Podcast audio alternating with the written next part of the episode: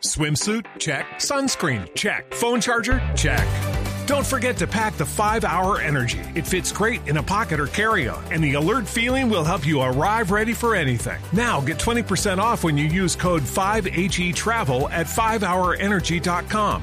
Expires April 30th. One time use only, not valid with other discounts. Remember, visit 5hourenergy.com and use code 5HE Travel to save 20%.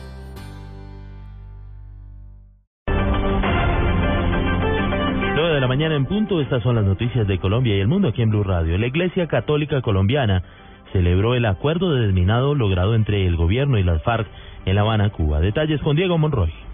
El presidente de la conferencia episcopal, Monseñor Luis Augusto Castro, saludó este anuncio que fue hecho por la guerrilla de las FARC y el gobierno nacional, aunque aseguró que este proceso debió haberse iniciado hace mucho tiempo en el país. Es un proceso muy complicado este del dominado, pero si lo empiezan rápido, al menos algunas víctimas podemos ahorrárnoslas con este proceso me parece que todavía hay muchos problemas por enfrentar, los problemas que tienen que ver con la justicia transicional, que tienen que ver con eh, el desarme. Eh, además hay una serie de problemas que quedaron pendientes, que están como en el congelador. Monseñor Luis Augusto Castro aseguró que este tipo de anuncios indican que el proceso de paz entre el gobierno y las FARC va por buen camino. Diego Fernando Monroy, Blue Radio.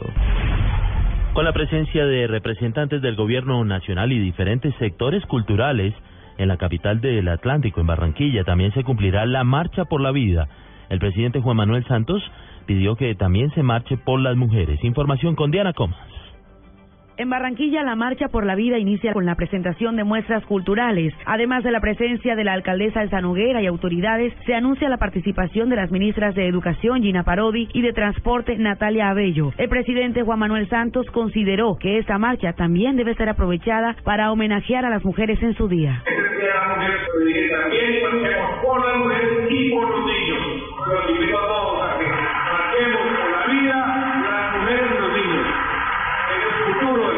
La zona de concentración de la marcha es en la carrera 44 entre calles 69 y 68 y finaliza en la Plaza de la Paz, justo al frente de la Catedral Metropolitana, donde la Arquidiócesis de Barranquilla hizo un llamado a la feligresía para apoyar la iniciativa. Desde la capital del Atlántico, Diana Comas, Blue Radio.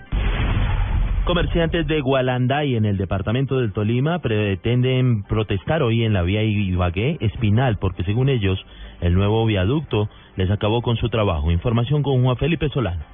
Para hoy se tiene prevista la marcha que realizarán los tradicionales vendedores de mango y salpicón, que según ellos están quebrados económicamente desde que se construyó el nuevo viaducto de Gualanday, porque ya no hay a quien venderles el producto. Carlos Sarta, alcalde de Cuello Tolima. Y pues a ellos se les concedió el permiso para reunirse en el parque y se notificó tanto a la policía como a la Secretaría de Gobierno del departamento para que tuvieran conocimiento, pero pues ellos están en todo el mejor ambiente de una, una protesta pacífica, una marcha pacífica y la compromiso entonces no, no intervenir la vía, ¿no? Otras informaciones dan cuenta que los vendedores de mango pretenden cerrar la vía Ibagué Espinal. Sin embargo, la policía no va a permitir ninguna clase de bloqueos en esta vía panamericana. Desde el Torima, Juan Felipe Solano, Blue Radio.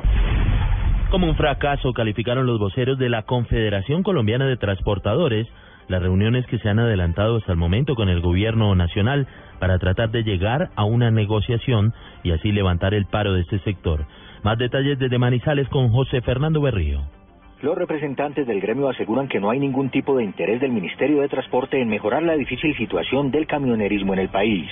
Dicen que el gobierno no quiere intervenir los fletes ni estabilizar las relaciones económicas, como tampoco hacer rebajas representativas en el precio de los combustibles, donde solo ofreció bajar 200 pesos. Jorge Ignacio García, presidente de la CCT, expresó esto sobre el accionar del gobierno. Me voy a equivocar, porque en este momento ya hemos condenado en Cundinamarca, Boyacá, otros municipios que van a colaborar y nos vamos a unir a la protesta. Sabemos, así es cierta, que esto no se puede perder y que es la última oportunidad de oro que tenemos para nosotros reglamentar realmente que nuestra actividad sea rentable. Los voceros del gremio se retiraron de la mesa y a su vez anunciaron una inmovilización total a partir de las 00 horas del 23 de marzo. En Caldas, José Fernando Berrío Becerra, Blue Radio. En noticias internacionales, el Papa Francisco destacó hoy la importancia de la presencia de las mujeres en las sociedades actuales. El pontífice afirmó que un mundo en el que las mujeres son marginadas es un mundo estéril, porque las mujeres no solo dan vida, sino que tienen la capacidad de entender con otros ojos y de sentir las cosas con corazón más creativo, más paciente y más tierno. Noticias contra reloj en Blue Radio. Noticia en desarrollo, el chechen Saur Dadaev, uno de los cinco detenidos por el asesinato del pasado 27 de abril del opositor liberal ruso Boris Nemtsov, confesó hoy su implicación en el crimen, aseguró una jueza a cargo del caso. La cifra, al menos 20 familias resultaron damnificadas por las fuertes lluvias registradas en el municipio de Villahermosa, Tolima. El alcalde de esta población pide más ayuda para intervenir los corredores viales colapsados y poder llegar a otros lugares donde hay afectación.